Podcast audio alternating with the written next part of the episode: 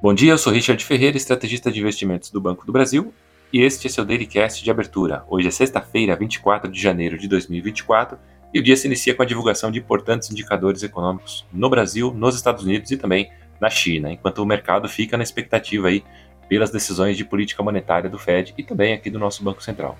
Nos Estados Unidos, a grande expectativa é pela publicação dos números da inflação ao consumidor medidos pelo PCI, que é a medida de inflação preferida pelo Federal Reserve para as decisões de política monetária.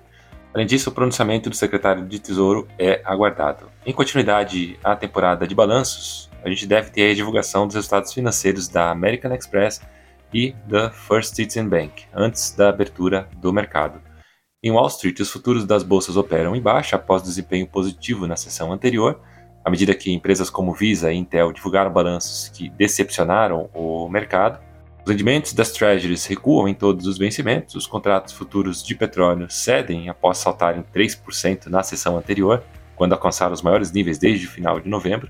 O dólar opera misto frente às principais moedas e perde fôlego frente às emergentes. No continente europeu, as bolsas operam majoritariamente em alta, mesmo após a decisão de manutenção da taxa de juros na região, frente a um discurso mais duro das autoridades monetárias, afirmando que os juros devem se manter em terreno restritivo o tempo que for necessário.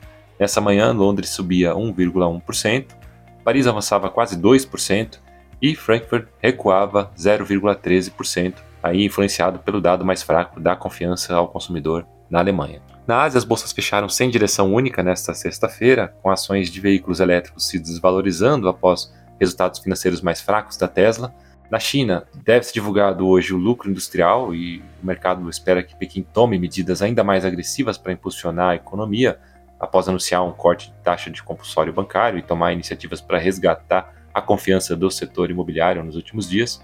Nesse cenário, Xangai subiu 0,14%, Tóquio cedeu 1,34% e Hong Kong recuou 1,6%. No Brasil, o pregão de quinta-feira encerrou o dia em 128.168 pontos, uma alta de 0,3%.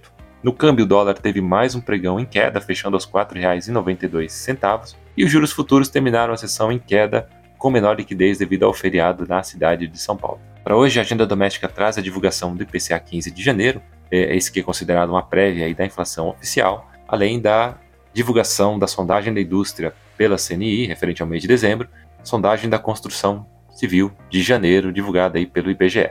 Ficamos por aqui, um bom dia a todos e até a próxima.